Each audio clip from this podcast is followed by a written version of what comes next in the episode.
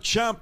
Oye, este episodio es especial a este caballero que ya, ya vieron en la descripción quién es y ahorita lo vamos a enseñar. Está aquí con nosotros y yo admiro mucho su proceso, admiro mucho lo que ha logrado. Y para mí era especial tenerlo porque de hacer, de flipear pizza a flipear tema, yo creo que el éxito se cuenta solo. Y para mí es un honor tener en la guarida del Joseo a John Z. John, ¿qué está pasando? Estoy bien aquí, activo. Mira, y transformamos el set. Eso no lo hacemos por nadie, pero transformamos el set. Ahí está. Soy especial, gallo, gracias. La carátula del el disco de John que hizo. Merece, merecía esto. Está muy hija puta la, la carátula. Pues eso lo hizo mi querido hermano. Alexis Hernández, Alton Designs. Un tipo, estábamos hablando de que él, él, eh, es un tipo súper dotado haciendo lo que hace.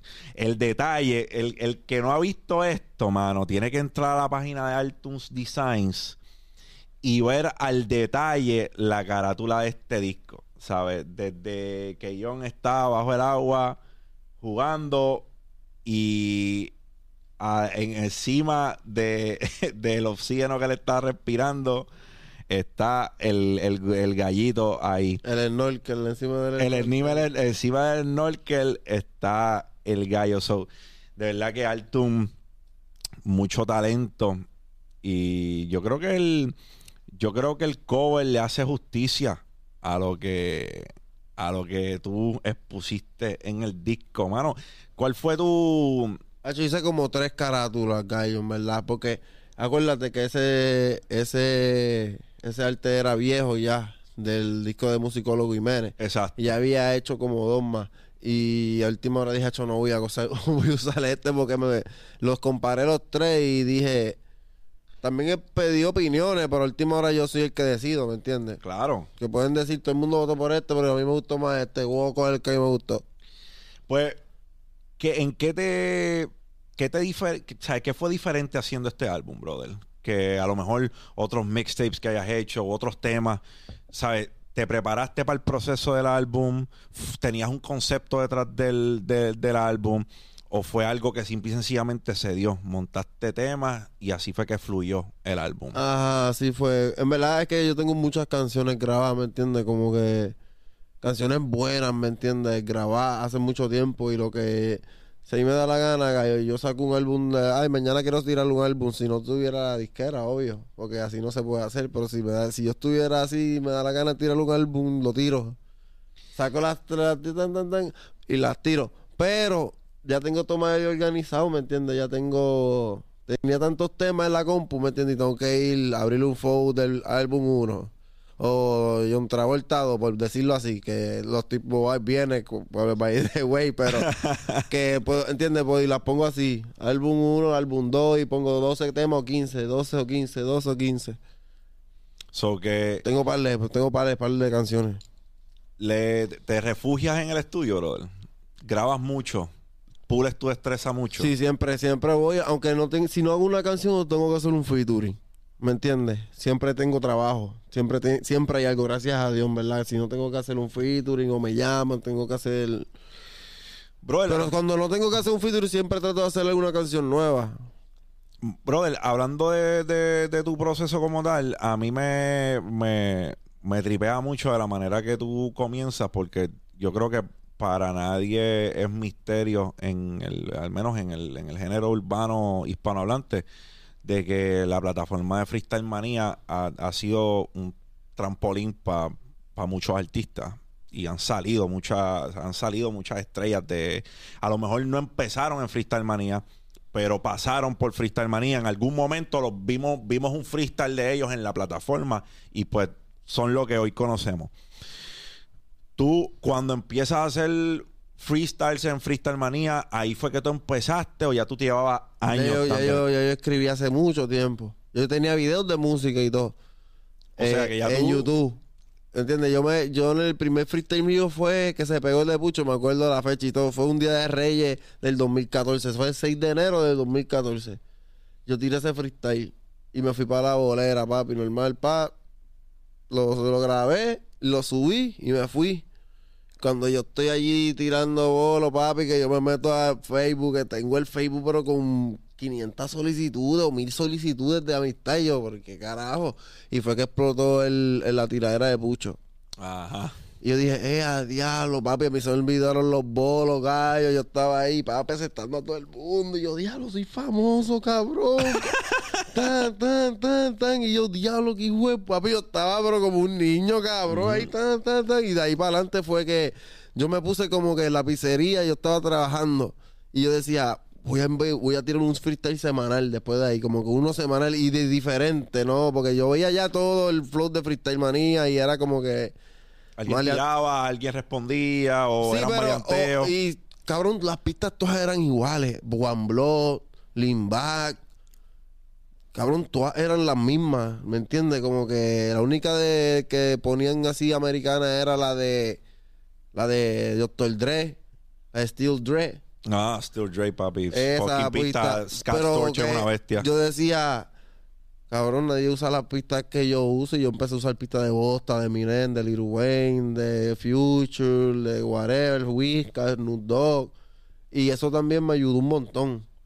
Hice concepto, la de John Wild and Free.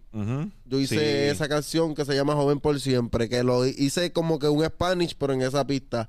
Y esa canción la, la cogieron y la subieron y le pusieron un, un video y tiene como 20 millones de views. Porque eso funcionó un montón en un momento de la. Yo creo que De La Ghetto hizo un montón de Spanish versions y se los capearon, Sí, brother. y es verdad, sí. Y de verdad que lo, y de los últimos que yo he hecho Spanish version que me, se me pegaron bien feo, que yo. Yo digo, yo no, por respeto a esa, yo no ni, lo- ni los canto allá afuera, los canto en los lugares que yo pienso que los canto, ¿me entiendes? Porque ya ni me gusta hacer el Spanish porque cada vez que hago un Spanish version, dejo de escucharle la canción en inglés. Te enamoras de la tuya. Sí, y yo como que digo, no, me, me gusta mucho la canción en inglés, ya no quiero como que... Quieres respetarla, quieres Ajá, respe- respetar como ese que tema. no quiero, no quiero. Pero papi, me dieron resultados. La de Travis, Goodbone. Yo la hice, papi, esa canción mía, yo la canto en todos lados y me la cantan bien gritada, bien cabrón. Que yo digo, diablo, cabrón. En verdad la canto donde sí siento que tengo que cantarla. Brother, ¿y en qué momento entonces, so, tiras, tiras la tira, haces la tiradera de Pucho, ves a lo mejor la, a mí me pasó algo similar en el 2018 cuando yo empecé a hacer contenido, uno de mis videos que eh, se llamaba La calma después de la tormenta era un spoken word, poesía escrita, hice spoken word poetry, lo grabamos en La Perla. Y básicamente era una oda al huracán María. Se llamaba La Calma después de la tormenta. Y ese fue el primer video que cogió como 200 o 300 mil views. Exactamente lo mismo me pasó. Yo le daba refresh a los friend requests y los aceptaba a todos y le volvía a dar refresh y seguían saliendo los requests. So, sé lo, lo- lo que sentiste porque así mismo me sentía yo. Después de ese, de ese freestyle y ves que te está dando resultados, brother, ¿cuándo es que tú dices que cuál fue tu momento clave en que tú digas, espérate, yo creo que puedo monetizar, o sea, la música puede llegar a ser mi, mi estilo de vida o mi trabajo? O sea, ¿cuándo viste que podías vivir de la música? Pasaron dos años, ¿verdad? Como que en 2014 tiré ese freestyle. Este, ya yo tenía canciones, tiré un par de canciones por YouTube, ¿me entiendes? Las tiraba por Flow Hot, ¿te acuerdas Flow Hot? Claro. Y por esas páginas. Flojora y pauta. Este, y siempre he tenido pan y siempre he estado pendiente de eso de monetizar, ¿me entiendes? Y él siempre me ha tenido como que al tanto. Que ya cuando, antes de yo filmar y todo, ya yo subía a, la- a las plataformas. ¿me entiendes? Ya yo sab- no sabía yo el negocio, pero el pana mío ya, Estaba en eso. ajá, ¿me entiendes? Que, pero me tardé, fue como que 2014, 2015 estuve grabando, como que la página la cerraron, se cerró la página, se jodió. O sea, cada cual, vete, yo tenía, gracias a Dios que yo este, supe como que tener, yo tenía Instagram, yo tenía YouTube, yo tenía Twitter, yo tenía todo, ¿me entiendes? Y todo el mundo, sígueme aquí, sígueme acá y pude, pude traer, traer todo mi público, ¿me entiendes? De esos freestyle. Porque tú eras famoso en los freestyle en la página, pero nadie como que... Yo sí me preocupé por tener mi página de Facebook, ¿me entiendes? Porque yo pues sabía que podía pasarle eso, cerraron la página, ahora ¿qué pasó? Sí, te quedaste sin negocio. Nadie, ajá, ¿me entiendes? Y yo pues tuve que, papi, para el estudio, encerrado en el estudio gallo, pero de que todos los días. Con, y, gracias a Dios que tengo amigos que tenían estudio, ¿me entiendes? Porque papi, ir para un estudio es caro con cojones. Y yo no cobraba así de mucho para ir, pues no tenía ese lujo. La pizzería no dejaba para eso tampoco tanto. ¿me entiendes? Y tenía amigos. Amigos que, que grababan y ahí me pulí poco a poco. Pam, pam, pam. Yo tenía un dúo antes. Todavía tú buscas las canciones mías de mi dúo en YouTube y te salen. Para que nadie, nadie está en esa, nadie no te va a salir. Pero si lo buscas, te sale. So, pasa eso, ves la, ves la oportunidad. Entonces, ¿cuán En el 2015 firmo, un año después firmo un contrato, pap, con Chosen Few. con Boy Wonder? Boy Wonder ahí me da duro, me, de- me da su equipo de trabajo, más o menos, me presenta a su equipo, que es Durán de coach, que ahí grabo Cero Sentimientos, la canción sola mía. Yo creo que ese es uno de los temas tuyos que te Ese es, despegó, me- ¿verdad? es más, es más, sí, es más que el que nunca para de, de sonar. Ajá. Hice esa canción, la escribí, pa. En PR no se pegó ahí de que como el Rimi, pero la gente tenía ya tenía fanáticos de los freestyle que me seguían, ¿me entiendes? Y, se, y empezó a sonar la canción. Habían panas míos que me enviaban nenas cantándola. Mira, cabrón, tu canción, buenas amigas mías cantándola. Y yo, ya, te está sonando. Qué bueno. Y después Rata es que se me pega y me dice, grabo, grabo con Noriel, Noriel me presenta a Rata y se da solo el Rimi, ¿me entiendes? Tan, tan, montamos a todo el mundo y sacamos la canción. Y Se voló. volá, volá. O sea, bien orgánico todo. Y después todos los otros temas. O sea, esa fue la misma época del trap. De Esclava. 2016. Tú me enamoraste. Ahí fue donde nació, yo digo, la ola. ocasión, Cero sentimientos. Y ahí sale que yo nunca me amó con Baby Rasta. Y saqué el disco de John Travolta para el 2017, que ese disco todavía... Bro, el que es refrescante escucharlo porque yo, digo, para un chamaco que canta, que esa es su pasión, que rapea, que le gusta la destreza, pero trabaja en una pizzería, yo asumiría que tú tenías tu sueño, pero a veces lo veías lejos. Demasiado. Demasiado, gallo. Es más, este, la gente como que... Ni los mismos artistas que nunca no creyeron mucho en, en mí porque me veían a mí como un loco. El mismo Alessio lo dice en una entrevista. Yo tengo un par amigos que dicen que yo soy un loco y ahora mismo todos se lo maman. Pero es que la, es verdad, yo no puedo culpar a esa gente que me vean así porque quizás ellos no entienden mi forma de hacerlo. Ellos me ven así como, no sé, como tú me veas, pero yo sé, yo tengo algo en mi mente y un norte en mi mente. Yo tengo algo en mi mente y si yo lo quiero, cabrón, como que todo lo que me he propuesto para hacer lo he logrado. Porque desde chamaquito, o sea, algo como que siempre me ha dicho, sigue, que como que tú vas a lograrlo. Y por eso fue lo que me impulsó. Porque si yo, si yo esa cosa no me habla en la mente y me dice, quítate, en verdad que ya yo me hubiera quitado hace rato. Es como con el subconsciente de uno. No sé si tú Claro. pero eso, eso, siempre confío mucho en eso, ¿me entiendes? Y hacer las cosas como yo quiero. La gente me puede decir al esto y yo digo, no, voy a hacer esto. Incluso Y lo- temas diferentes. Mira, en tu disco, hay un tema que me sorprendió, y digo que me sorprendió porque yo entiendo que analizándolo sin menoscabarlo a él, porque lo respeto, lo respeto mucho, pero yo creo que, que corrió por, corrió por tu ola y estoy hablando mierda porque yo no estaba en el estudio, pero así se siente cuando escuchas el tema. El tema con Mike Tower se siente que es la vibra tuya y él corrió con esa vibra. Hacho, Mike hace de todo, en verdad. Él todo, sí, en verdad. Mike Tower es de las personas que puedo decir que, ¿sabes? Tenemos los mismos gustos musicales, ¿me entiendes? Nos gusta lo mismo que escuchamos, y todo lo que él me... O sea, Cliquean. Sí, bien cabrón. Y cuando lo conocí por primera vez, que fue cuando en el 2014, yo me acuerdo, papi, como si fuera ayer, que cuando sonó mi teléfono, él es bien fanático de Jay-Z. Y yo tenía en el ringtone de, de mi teléfono la de Fuck With Me, You Know I Got It, que había salido con... Cuando él escuchó eso, me miró y me dijo, cabrón, Ese era con Rick Ross, yo creo. Ah, Rick Ross. Él me dijo, cabrón, yo, cabrón, yo lo, yo lo que entiende, porque no todo el mundo tiene esa influencia de nosotros, Jay-Z, Kanye, Lil Wayne, Eminem, whatever.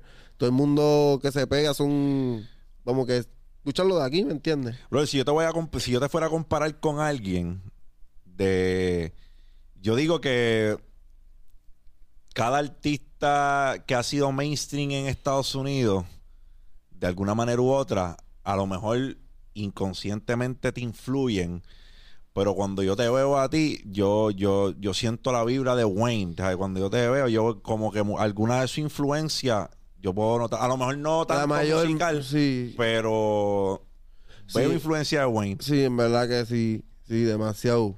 Hacho, demasiado. Yo le, idula, yo le idolatré a Lil Wayne. Es que Wayne en algún momento, para los que no saben, fue el tipo. En el hip hop, Lil Wayne tuvo... Sí, bueno, él se hacía llamar Greatest Rapper Alive. Sí, en verdad, y todo el mundo lo tenía que lo aceptaba porque es que le- lamentablemente llegó el momento que él era El lo tipo. top El tipo. y punto. que sacó a Drake, cabrón. Y a Nicki Minaj. A Drake y a A Nicki Minaj. dos, dos tipos que son GOAT ahora mismo, ¿me entiendes? Drake, cabrón, que es como quien dice el número, number one rapper ahora mismo, algo así. Drake. De los más que ha tenido éxito y más que ha vendido en la historia, ¿me entiendes? Que le abrazó hasta el mismo rol al Wayne. En los Billboard yo creo que uno están, están ellos tres, uno, dos y tres.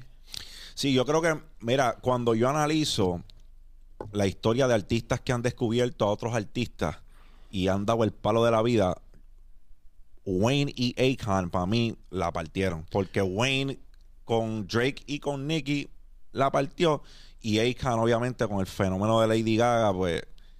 eh, Akon, después. no Akon, sí, Akon descubrió a Lady Gaga y él, él, él fue el que la lanzó. Y este diría también que mm, Dr. Dre y Eminem ah, bueno, con con 50 Eminem, Cent, claro, y Eminem con 50 Cent. que ellos descubrieron a 50, que Sí. eso estuvo cabrón, esa trilogía está bien cabrón, Dr. Dre, Eminem y 50, ¿me entiendes? Sí, mano. Yo, eh, y Yo no sé si 50 descubrió a The Game. Eh, ya The Game había pasado por las manos de Dre. So, ya él tenía la bendición de Dre. Ya, ya. Porque, pues, es de allá, pero sí. eh, Game sale bajo la plataforma de G. Es que como escuché, la primera vez que escuché The Game fue con 50. Sí, sí, sí. This is how we do. Ajá, esa misma. This is how we do. Eso fue una fucking palo de la Palete. madre, de la madre. Papi, de- para ese tiempo yo bajaba los temas en LimeWire. Y la computadora. El y la limón, com- el limón, es verdad, yo también, yo también, yo también. y la computadora me cogía 300 virus de cada tema. Bueno, 300 Troyas, los cookies. una, una, una peste, pero qué, qué tiempos aquellos, porque se pira... yo, me yo eso me lo viví bien, cabrón. Sí, temas de acá pirateados. Sí, todo, todo, todo. El tema de el tema de Don Omar y Aventura, por primera vez yo lo bajé tan- en LimeWire también en aquel yo me momento. acuerdo de la barrita, esperando que bajara. Yo tenía una lista me, bajando. me costaba dormir y todavía los temas estaban Sí, bajando. Papi, yo me la viví, yo me la viví de esos tiempos. Mira, para esos tiempos yo ni tenía internet en casa y yo joseaba el internet porque yo, yo tenía una yo tenía una desktop mala con, con una compact y tú sabes que regalaban los discos de AOL de América Online y yo le ponía un disco de eso a la computadora y con un cable de teléfono era que yo cogía el internet gratis, joseando el internet gratis de 30 días. Era como una oferta que de los eh, de los discos de AOL de América Online que llegaba al, al Ese es la- el Internet American Online, ¿verdad? Sí, Yo me papi, tremenda mierda. Pero era algo, yo no Era tenía... mejor que Coquiné, cabrón. Bueno, era mejor porque to- Coquiner no existe, pero ellos tampoco salió tan bueno porque se fue para el carajo. American Online no salió tan bueno porque se fue para el carajo. Este, brother, de tu disco, Malas Vibras es mi tema favorito.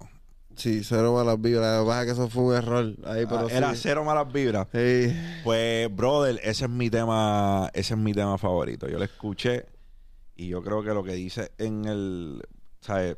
Me puedo relacionar mucho con lo que hablas en el tema. Obviamente me, me gustaron un montón de temas. El tema con Jun me gusta mucho, el tema con Mike me gusta mucho.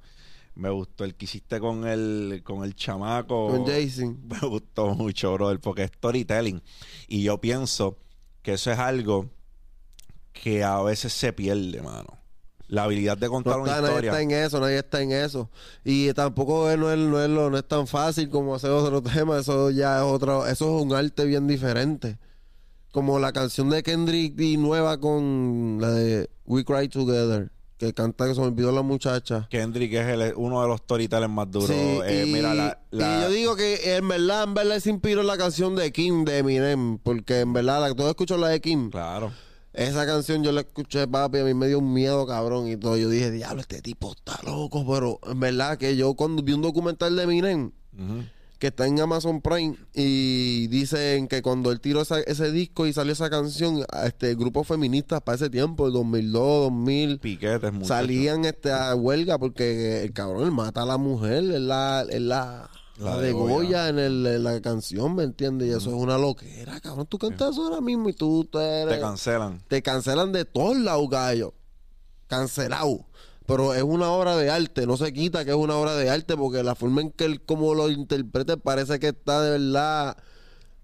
El tipo de otra cosa. Sí, eh, igual que Kendrick en esa canción, pero yo se la doy más. Kendrick rompió, pero la muchacha, no sé cómo que se llama, mi amor, se me olvidó el nombre de la tipa. Se me olvidó, pero sé, la- sé, sé cuál estaba, sé la canción que estás hablando. Para mí, Kendrick es mi artista favorito de Estados Unidos. Es verdad, uno de mis favoritos también, gallo. Kendrick tiene una canción, tiene, tiene varias, pero mi, mi storytelling Eh, no es- favorito es How Much a Dollar Cost. Esa canción es ¿De Kendrick. qué álbum es ese? ¿Del de Good De- City? Mm, ¿O el más viejo, el de Section de One? To Pimp a Butterfly. Ah, ok, ya. Este, ese tema, How Much a Dollar Cost, es Kendrick. Básicamente le está discutiendo con un tecato. Y el tecato le está diciendo que él lo que quiere es un dólar. Y Kendrick está teniendo una discusión fea con el tecato, diciéndole, bro, yo no te voy a dar chavo. Tú lo que haces es pedir yo me tuve que joder por mi chavo. Y al fin del día siguen discutiendo. El tecato le está diciendo que por favor, que solo le está pidiendo un dólar. Y resulta ser que la discusión al fin del día era que el tecato no era un tecato. El tecato era, era Jehová en la forma de, de un panhandler, de, de un teco. Y le estaba pidiendo un dólar para probar su bondad. Y básicamente a lo último, eh, Jehová, en forma de tecato, lo que le está diciendo a Kendrick es que la única oportunidad de salvación que él tenía era darle ese dólar. Y se la negó. So que se despidiera de sus oportunidades en el cielo.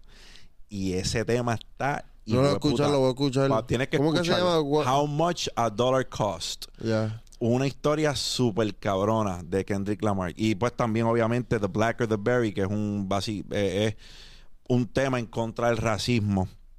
Y Kendrick está cabrón. Kendrick. En verdad, yo lo. A él, esto fight para mí, ¿me entiendes? De todos los raperos del mundo. Top fight, porque. No voy a discutirlo. Yo en que- verdad, eh, como él lo hace, nadie lo hace ni nadie lo va a hacer, ¿me entiendes? Como Eminem, ¿me entiendes? Kendrick, Eminem, Jay-Z, Kanye, ¿me entiendes? Sí, sí, Drake. Lo que pasa es que Kendrick es. Hacho, Kendrick para mí es, es más arte. Drake tiene un En negocio verdad, en bien verdad, el último disco de él está bien, hijo de puta, cabrón. Ujú.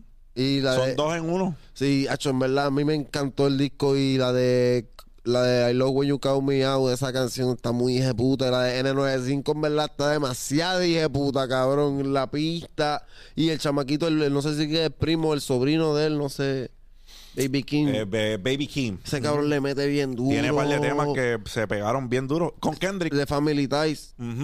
Hacho, ese chamaco le mete bien duro, me la explota. Es como un, un Kendricito, pero...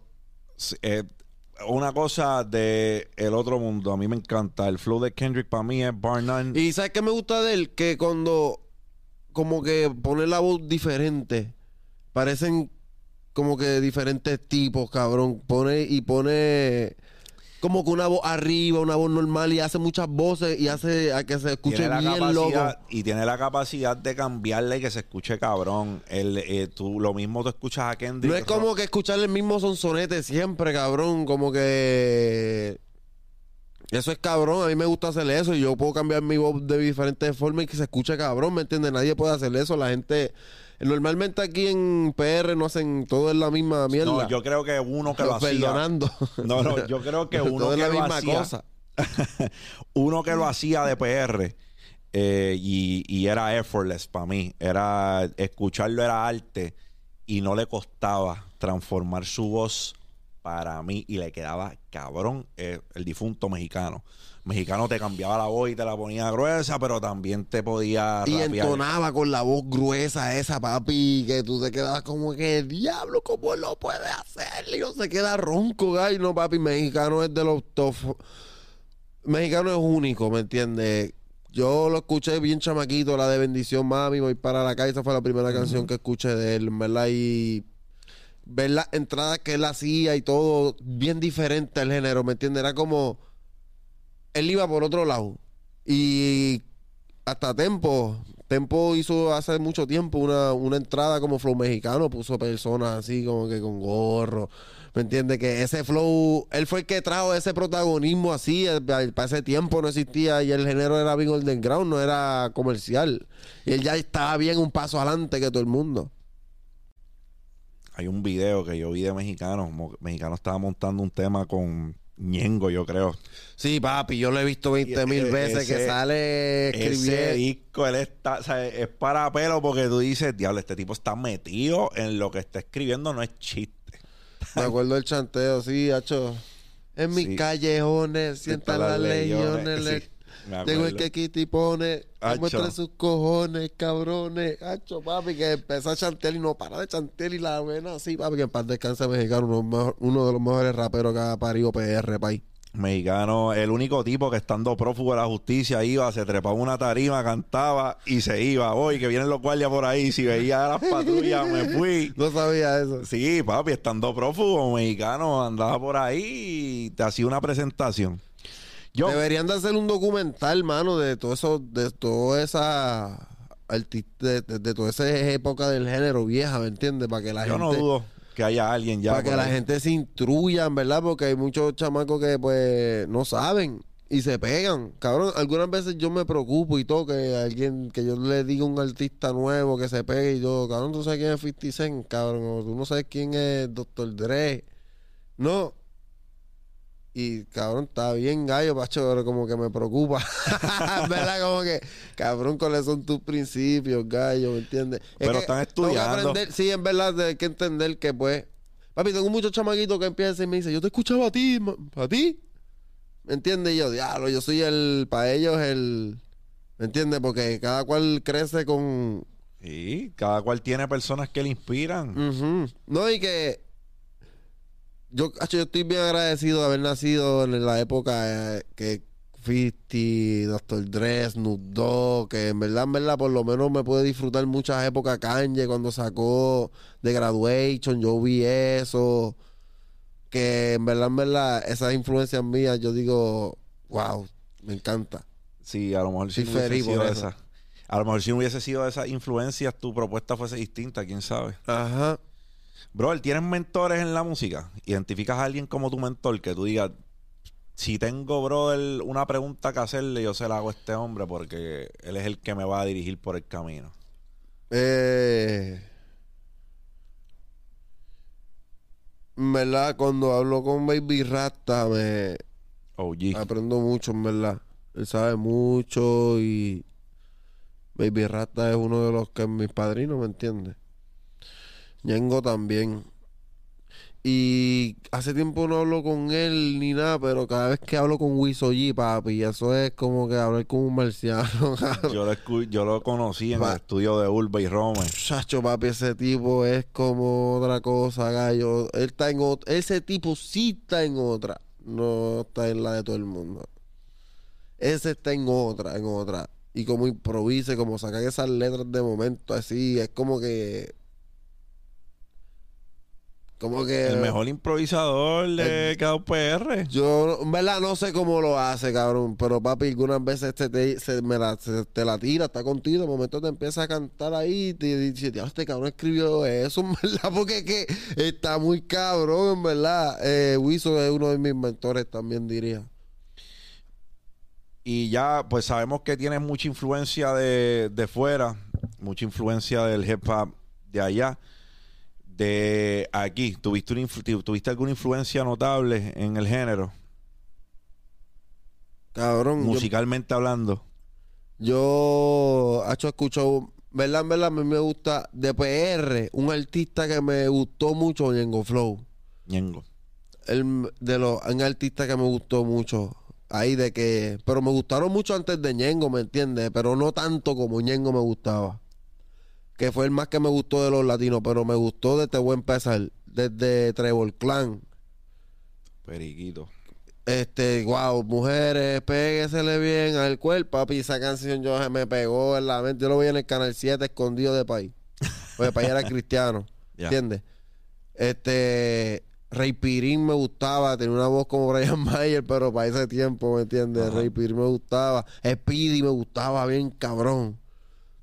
La de. sí, hacho, todas las de Speedy me encantaban. Plan Chencho y Plan Me me encantaban también para ese tiempo. Te estoy hablando cuando yo tenía 9, 10 años, ¿me entiendes? Cuando salió el Cángel, cabrón, y de la Yeto y Sangre Nueva, Franco, ese disco de Sangre Nueva, que salen este los, Los artistas grandes presentando a los a sus artistas. Wisin y Yandel Franco, Julio Voltio presentó a Ñengo, este ¿Quién más? Arcángel Sí, Zion Hec- presentó a Arcángel de la Héctor Gueto. Layomo. Esto la Yomo, que Yomo, esa fue la de Yomo. Déjale caerte el peso. Chacho, qué fucking palo. Papi, toda esa gente los escuché, ¿me entiendes? Como que para ese tiempo era fanático del género. No era de fanático solamente de un artista. Yo escuchaba música de todos. De todo. Todos tenían música cabrona, ¿me entiendes? Todo. Yeah, en verdad estaba en una época muy cabrona, gallo. Todo el mundo sacaba una canción y estaba hija de puta. Tu diablo, qué hijo de puta. Todos sacaba, salió un álbum de la primera hasta la última, estaban cabronas, gallo. Y un cambio, porque yo creo que hasta ese punto la única manera que un nuevo talento podía pegar es- era siendo apadrinado por uno de estos artistas. Era bien difícil que se pegara un artista solo. independiente. Era bien difícil. Gracias a Freestyle Manía es que se salió eso. Porque si te pones a ver, venía este cuando salió la época de 2010, que Nova Yori, Jay Álvarez, Ñengo Flow con el autotune, con esa noche fría, ¿me entiendes? Ese 2010, 2011. Ya en 2013, 2014 fue Freestyle Manía. Salió Pucho con Benny, después 14 fue Dalquiel, Mickey, Mickey Wu, Wu. Este, Papi Willow, este, Pacho, cabrón, Papi Willow era el más duro de la página, en verdad. Cabrón, cuando Papi Willow soltaba un freestyle, había todo el mundo recoja, gallo. Ese cabrón, en verdad, era demasiado de duro en los freestyle. Todavía está por ahí, ¿verdad? Haciendo freestyle. ¿Verdad? Creo que sí. Yo creo que sí. En Estados Unidos, en la, en el arte de los freestyle, era más difícil que un rapero pudiese transmutar del freestyle a lo comercial. Ejemplo, bien pocos lo lograban hacer. Eminem empezó ahí, Meek Mill empezó ahí, Cassidy empezó ahí. Y el freestyle en Estados Unidos era diferente. El freestyle en Estados Unidos era fulano contra este, ¿sabes? Smack DVD, Smack URL. Y ellos iban y eran tres rounds. Este dispara, este dispara, este dispara, este Como la dispara. Película de Eminem. Exacto. Yo creo que fuiste tú con Mickey que hizo al- hicieron algo similar, ¿verdad? Es correcto, sí. Eso estuvo bien cabrón. Hacho, yo un día, cuando pase el tiempo, voy a coger un montón de videos y voy a hacer un documental.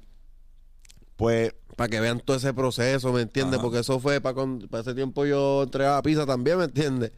Yo después me acuerdo que después de esa de esa batalla yo el otro día tenía que ir a, a trabajar. Verlo despegarte de, de esa situación y ver ahora lo que es tu carrera, ver lo que es la carrera de Mickey también, la carrera de Pucho, de, de un montón de, de- de- de ustedes que salieron de la página, dándole, dándole para atrás al tiempo, dándole para atrás al tiempo. ¿Hay algo que harías diferente? Diseñar ropa. Diseñar ropa. Sí. Me ¿Te gustaba apasiona la moda? eso. ¿Verdad? Sí, siempre me ha gustado. Y como que ver los artistas de allá, de ver cómo ellos se vestían, me la explotaban, ¿me entiendes? Farel, cabrón, en verdad yo he dicho, cabrón, Farel está en otro nivel con Nigo, o sea, quién es Nigo, ¿verdad? El que creó la vape y toda esa pendeja, ellos dos, papi, ellos, yo los vi, vi esa ropa, y yo dije, diablo, esta gente está en otro nivel, cabrón, y las tenis.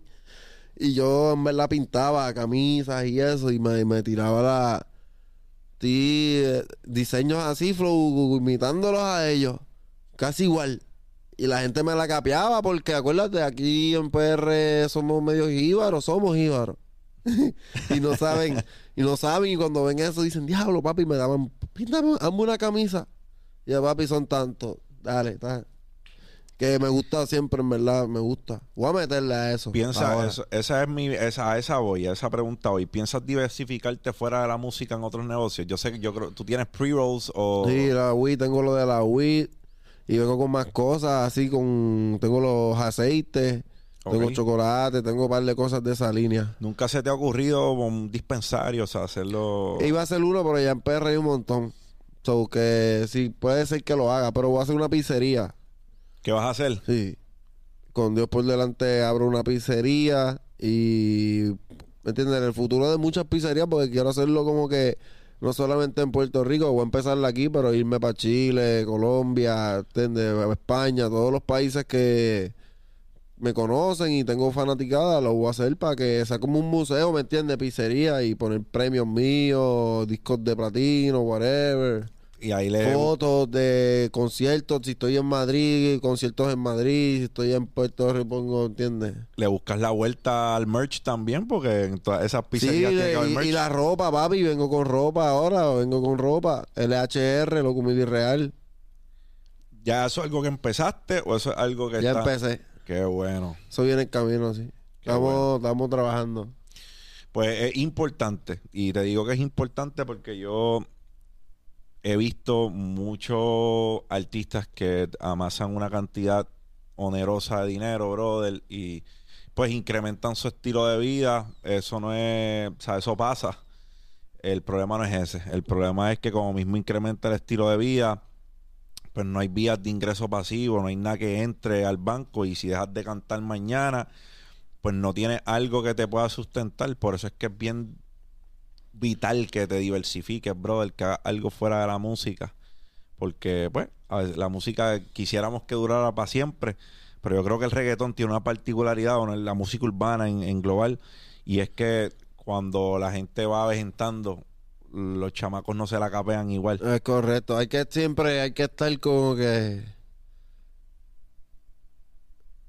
Como que pendiente, ¿me entiendes? Escuchar, si tú, si tú sabes de música, escuchar siempre lo que viene debajo de ti, ¿me entiendes? No tú.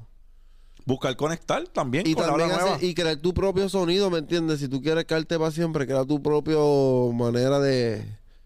Este eres tú, ¿me entiendes? Y el que quiera coger el producto tiene que escucharte a ti. Ya. Punto. Es como Kanye, ¿me entiendes? Puede pasar el tiempo y nadie va a hacerlo como él. Tú escuchas las pistas de él y las cosas de él. Kendrick, cabrón. Kendrick es el único artista que tiene el disco de Cookie Más Series de que salió en los Billboard. Y no, o sea, no, cabrón, de- lleva cuántos años, cabrón. Ocho años, dos, dos. Es el único artista que lo ha podido hacer. O sea, cuando tú creas un color de voz, Travis Scott también crea un color de voz bien cabrón que tienes que escucharlo. Drake. Son artistas que, en verdad, No puedes confundirlo. es correcto, que se quedaron como que para siempre o para mucho tiempo, demasiado de mucho tiempo. Cabrón, Michael Jackson. Bob Marley. Cabrón, Esa Bob Marley es toda- es gente, que- esos son gente que de verdad se quedaron para una, para la vida. Los inmortalizaron. Para nosotros yo creo que ese es Tego. Tego está inmortalizado hace tiempo, pay. Ese es Y de, el disco ese de la de la Vallarle. Sí, sí, sí, sí. No hay manera que tú le skip a un tema a ese disco. No hay Ha hecho ni a los interloops ahí. Y lo- Ese disco está demasiado, es otra cosa. Para mí Tego es una leyenda, una leyenda viviente. No tuve la oportunidad de verlo en, en el Motherland, en yo el lo, lo no- vi, yo no lo pude tampoco. Y yo tampoco lo he visto todavía. Yo estoy loco que haga un concierto aquí en Puerto Rico o algo, pues yo.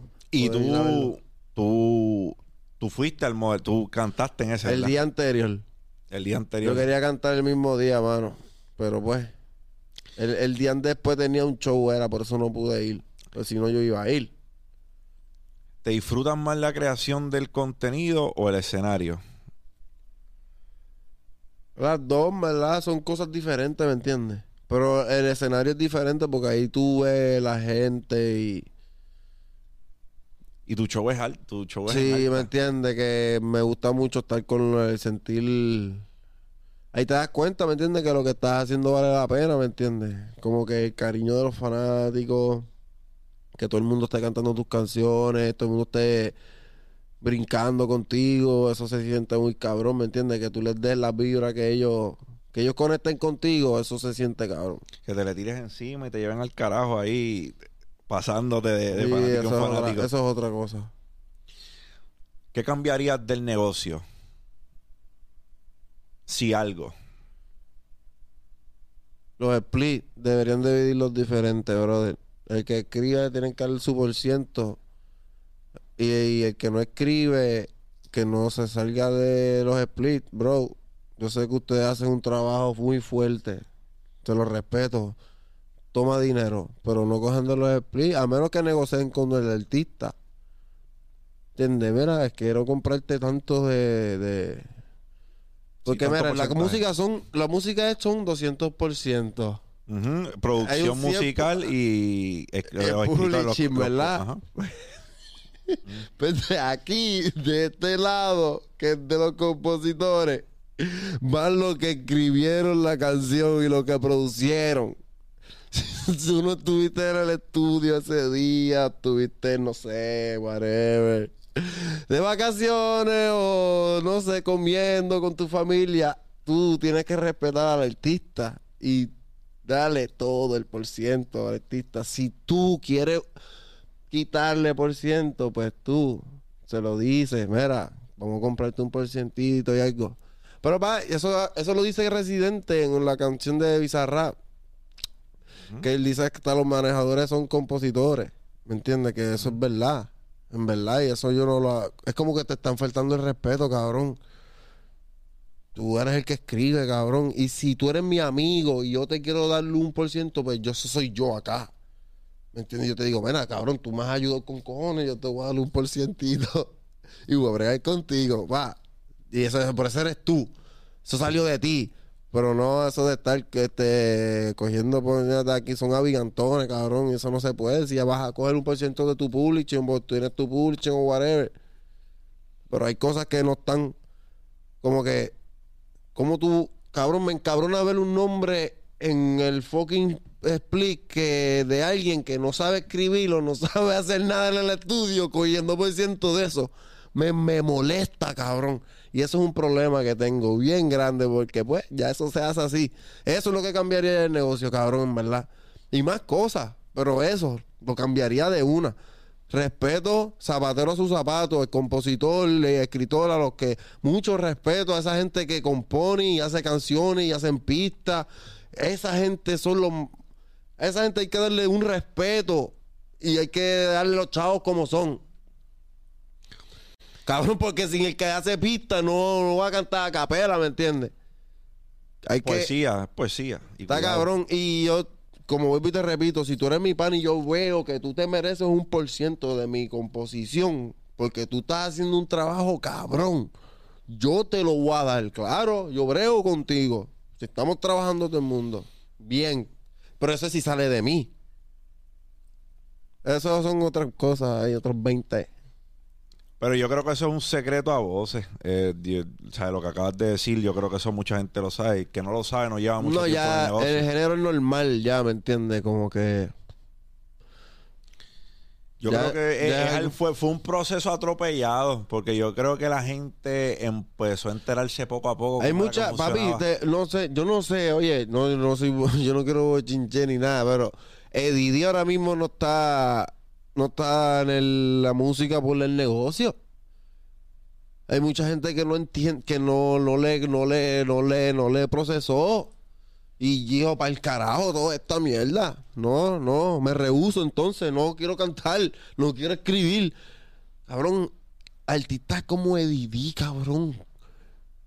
Que ese tipo sí que es una fucking bestia, cabrón, en la escritura, cabrón, y en lo que hace, el arte que hacía, ¿me entiendes?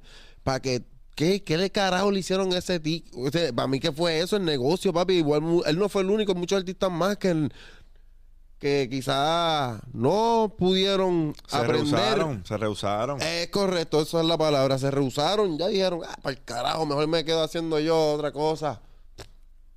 Y en verdad los entiendo.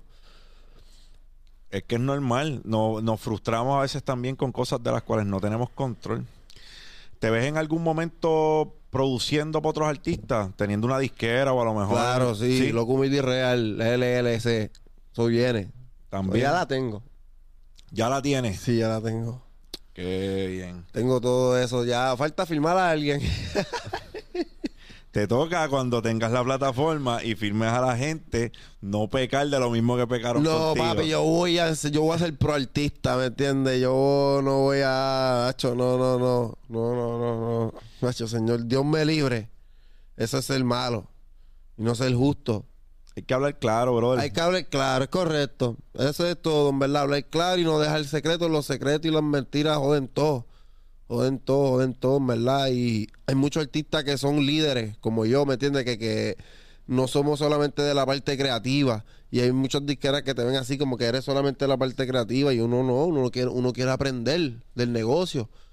¿Me entiendes? Hay artistas que quizás no les importa. A todos los chamaquitos nuevos, yo se los digo, gallo, está duro la fama y todo, lo, está, disfrútatelo, pero va a llegar el momento que te vas a dar con la pared, como yo hice. Te vas a dar con la pared y vas a ver todo bien tarde y te vas a volver, volver, no todo el mundo va a coger, cabrón, yo llego a tener bien, la edad que tienen muchos artistas, ahora mismo pegado, cabrón, yo me, yo me hubiera vuelto loco. Porque yo no tenía el cerebro no lo tenía para ser famoso para ese tiempo, en verdad. O sea que yo respeto mucho a Brian Mayer, cabrón. Ese chamaquito se pegó en la escuela, cabrón. En la escuela, en la glorieta, después, yo me acuerdo si una foto en la glorieta ahí, va. Y yo, diablo, este cabrón tiene cuánto, 17. Papi, ese chamaquito ahora mismo está súper bien lleva su carrera bien. A pesar de, ese, de esa, de la edad que se pegó, 17 años, sabes que la inmadurez que yo tenía esa edad, cabrón. No, ni la mitad de lo que sé ahora, cabrón, ni, ni de lo que soy. Yo me hubiera vuelto bien loco, cabrón. ¿Verdad? Que hay muchos chamaquitos ahora que hay que darles el break, darles como que. Cabrón, si tú filmas a alguien, ayúdalo, ¿me entiendes? No solamente a con chavo, ayúdalo, enséñalo. Guíalo. Guíalo. Guíalo por el bien, por el camino que es, para que a última hora eso va a hablar bien de ti, cabrón. Dice papi, el que a mí que me enseñó fue este, este que está aquí. Este hombre fue el que a mí me guió y me, me llevó por el camino correcto. ¿Me entiendes? Claro. Que a veces es difícil porque un género, de, un género visual, no, no quiero decirle apariencias, más bien digo que un género que para que la gente piense que tú estés bien, tú tienes que ostentar cosas materiales. Y a veces el artista se ofusca en eso y cuando le toca por X o por Y razón despegarse de esa imagen que ellos están tratando de proyectar, se les hace difícil. Pero a lo mejor no están haciendo la misma cantidad de dinero. Y sigues tratando de llevar la misma... La misma película. La misma película. Eso, eso es bien malo, gallo, en verdad. Es como que... Mi mamá me enseñó a robarme hasta donde la sabana me da, ¿me entiendes? Y... Un concepto sencillo. Sí, y como que, cabrón, tú sabes que, que yo eh, me pegué no con eso. Porque yo siempre enseñé mi carro jodido y ese era mi flow. Yo usé eso a mi favor. ¿Me entiendes? Eh, mi carro, el bonete, whatever, la pizza, yo usé todo eso a mi favor. Como que, no cabrón, no puedo frontear con, nada porque no lo tengo. Pues déjame hacer cosas cabronas, creativas, para que a la gente le guste. ¿Me entiendes? Que aquí queden conmigo. Porque última hora la mayor población del mundo son pobres, no, no, no, son ricos. La mayor población de por ahí se va a poner una tenis fake, no una tenis cara. O se las compran caras para aparentar y después no tienen con qué carajo comer. Es correcto. ¿Me entiendes? Y en verdad como que eso me gustó pegarme de esa manera. Como que no tengo que. Cabrón, la gente le quicaba más verme en el lance que en el porche. ¿Me entiendes? Si yo ando en el lance, la gente se vuelve loca en el porche. Pues me ven como quizás me ven como un de de superación, no sé, pero me ven en el lance y dicen, diablo, este cabrón. Todavía anda en el lance por ahí. Este tipo es un hijo de puta de verdad, cabrón. ¿Me entiendes? Como que les quiquea. Y eso es, eso me, me identifica mucho. La gente me quiere bien, cabrón. esté apagado, esté pegado, whatever, como la gente quiera ponerme, pero la gente me quiere, cabrón, me piden fotos, como que es un angelito que tengo, no sé si es mi forma de ser, ¿me entiendes? Como yo trato a la gente a todo igual. Tiene que ver, y tiene que ver con que no trataste de ser algo que no era, siempre has sido tú. Yo creo que esa es la clave para cualquier cosa que tú hagas. La habilidad de ser auténtico. Hay tantas personas tratando de encajar que se parecen. Y cuando tú eres auténtico, te despegas del resto. Sí mismo, eh, papi. En verdad eso es lo que yo siempre he sido yo. No he querido como que... Ser alguien. No. Si he querido ser alguien, inspiraciones como Kanye, ¿me entiendes? Que ahora mismo quiero hasta aprender a hacer pistas. Son gente que me inspira a hacer algo, algo, ¿me entiendes? Para progresar. Pero así de que yo querer ser como tú y tu forma de no... Si un chamaquito que está empezando ahora sus caminos en el género se acerca a ti y te pide un consejo, ¿cómo tú lo aconsejas? Cabrón, los otros días estaba en Dejan y se me pegó un chamaquito y me pidió me dio esa pregunta. Y le dije, cabrón, hay, hay cosas que nadie ha hecho. Le dije que hay cosas diferentes porque ya se ha dicho todo, se ha hecho todo, ¿me entiendes? Y como que, pues, hazle algo como que te saque del... Tú quieres ser especial, haz algo diferente. Pues te puedes pegar haciendo lo que hacen los demás, pero vas a hacer otro más de ese corillo. ¿Me entiendes? Y en ese carril. corillo hay gente así. ¿Me entiendes? Vas a hacer otro más. Otro más. Y hay gente acá en ese corillo, cabrón, que si tú eres ambicioso y quieres ser número uno, cabrón. Tienes que tumbar el par de cabezas. No es que tienes que tumbar, tienes que hacer algo, cabrón, ¿me entiendes? Para llegar allá arriba, pero si haces algo diferente, pues estás en tu esquina, cabrón. ¿En quién está aquí? Nadie, estás tú. Lo que tú haces, lo haces tú, ¿me entiendes? Nadie. Si el que quiere buscarte para hacer algo lo que tú haces, pues lo, te tiene que buscar a ti. Por eso yo no hago ni muchos remix de canciones. Porque canto, cuando hago el rico ejemplo, Cero Sentimiento, iba para un caserío a cantarla, pero allí estaban casi todos los que cantábamos y íbamos a escuchar la Cero Sentimiento remix cinco veces en el party. ¿Entiendes lo que te digo? Yo dije, "Cabrón, dame un break, no puedo empezar a hacer remix con mucha gente porque me pasa esto. Tengo que hacer una, casi una canción con fulano, la pegué bien duro, ya se quedó ahí. Me tienen que llamar a mí o a él para cantarla. No hay de otra. ¿Me entiendes? Ya se acabó. Me dio con esa mucho, por eso nunca le hice Rimi, nunca me amó. A vas a querer volver, nunca le hice Rimi, mala mía por el teléfono. Tranquilo. Gracias. Pero ese, ese es algo bien curioso que lo digas, porque hay muchas personas que piensan que hay temas que no se le hace remix, punto. Hay, Sí. hay, hay- hay gente que dice, mira, ese tema no, o sea, no hay... Hay gente al revés, que cayeron en la mala costumbre de hacerle remix a todos los temas y gente a la inversa que decía, no, yo no hago remix. Y yo creo que puede haber un balance. Sí, porque eh, hay, hay ajá. remix y hay remix. Ahora mismo yo creo que Cero Sentimiento un ejemplo de que... Eh, ese mereció un Rimi, de verdad, porque si no, pues. pff, pero Igual merecía. eh, la canción de Casper y Nio, eh, Te Boté. Te boté, que se fue, se remix pegó solo. y- Ajá. ¿Me entiendes? Esos son temas que sí se puede que se le merece, pero a, to- a todos los temas que haga hacerle un remix, como que, gallo. No sé. Vas a dañarlo, puedes dañarlo. Es como las películas. Hay secuelas que cogen la primera y la joden. Tú decías, espérate, esa película como que había que dejarla así. Mi opinión, Hangover, era una y ya. Y la secuela y la tercera están de Eh, más. la primera es la más cabrona, es verdad, es verdad. Yo creo que con esa historia el público podía rapearlo Eso ahí. está duro, me había, pu- no había puesto a pensar en eso. Analízalo, porque Es la segunda y la tercera es la misma mierda. La misma mierda en otros, pa- en otros de estos diferentes. ¿Entiendes? De ahí estábamos con esa historia, la que contaste al principio, fue cabrón. O sea, de que si te No, y la máscara, la Jackson- máscara 2 fue una mierda, en verdad. Aunque fue algo diferente, pero la máscara, la primera de Jim Carrey, estuvo muy puta. Después hicieron de Son of the Mask, que fue la segunda. tremenda y- porquería. Brother, yo tengo un, yo tengo una historia. The Mask, yo la veía cuando chamaquito y yo lloraba, papi. A mí me daba un terror cuando, él- cuando se le pegaba la máscara. Macho, sí, yo lloraba, pero la seguía viendo. Lloraba, pero la seguía viendo. Hacho, cabrón, yo le hablaba a mi novia así, diablo, que no he visto la película de la máscara. Tiene que ahora mismo sentarse esa película es muy legendaria. Jim Carrey es de uno de mis personas favoritas del mundo, ¿me entiendes? No, Cabrón, ese tipo, yo crecí viendo las películas de él, ¿me entiendes? Y yo digo que mucha personalidad mía tengo un poco de ese cabrón porque ese cabrón me da mucha risa. El otro día estaba viendo la película de Aventura con mi novia y yo me estaba riendo bien cabrón y ella seria y yo, mi amor, a ti no te da risa esto, voy a quitar la película porque yo me siento como un estúpido riéndome. Y yo, sí, me da risa, pero yo, y ese cabrón me la explota, eh. ¿Tú, has visto Ventura, cabrón? Claro. La segunda parte, la del murciélago, papi, esa película está muy cabrona, gallo, y me la explotan, ¿verdad? Jim Carrey es uno de mis actores y personas favoritas del mundo, cabrón. Jim Carrey es un tipo...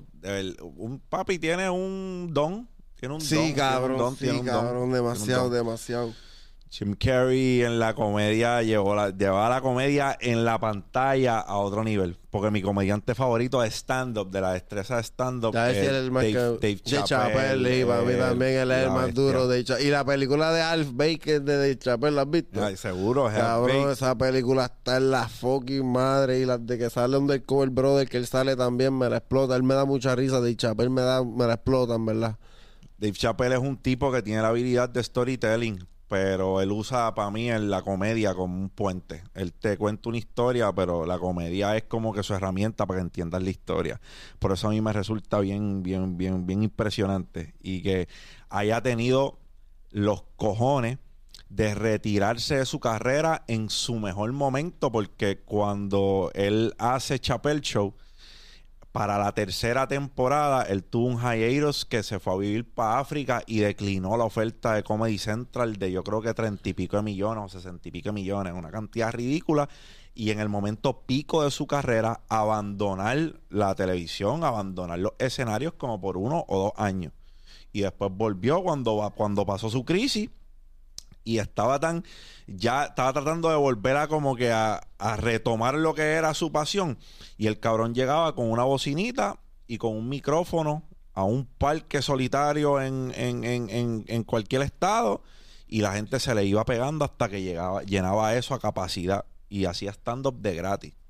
Esa es la historia de Chappelle. Dave Chappelle, en el mejor momento de su carrera, se quitó y después regresó. Los especiales de Netflix es mucho tiempo después de que Dave Chappelle... Y hicieron huelga y todo con, porque hizo par de chistes... En este último, sí, en este último. Pues ya tú sabes, la cultura de cancelación. Eso es algo con lo que pues, tenemos que vivir. Brother, John, ¿cómo te ves de aquí a 5 o 10 años? Bueno, no sé. No sé. Lo que Dios quiera hacer conmigo, en verdad.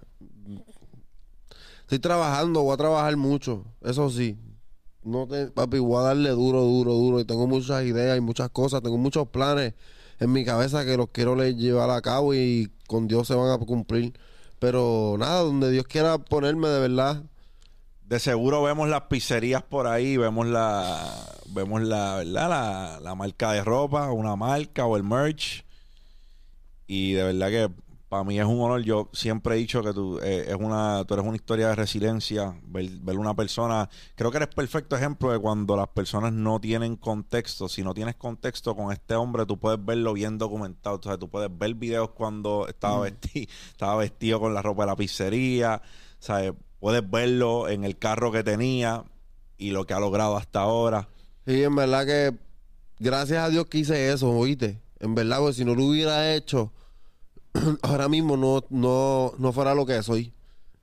ahora mismo hay una historia. Tú te metes a mi Instagram para abajo, ¿me entiendes? Y puedes ver cosas bien viejas y no las he borrado. Y canciones mías viejas tampoco las he borrado porque suenan feas o suenan bien charras, no las he borrado, ¿me entiendes? Como que, cabrón, ese era yo. Hay muchos artistas que se pegan y cogen su, desde, borran su repertorio anterior y ponen desde el tema que se pegaron para adelante.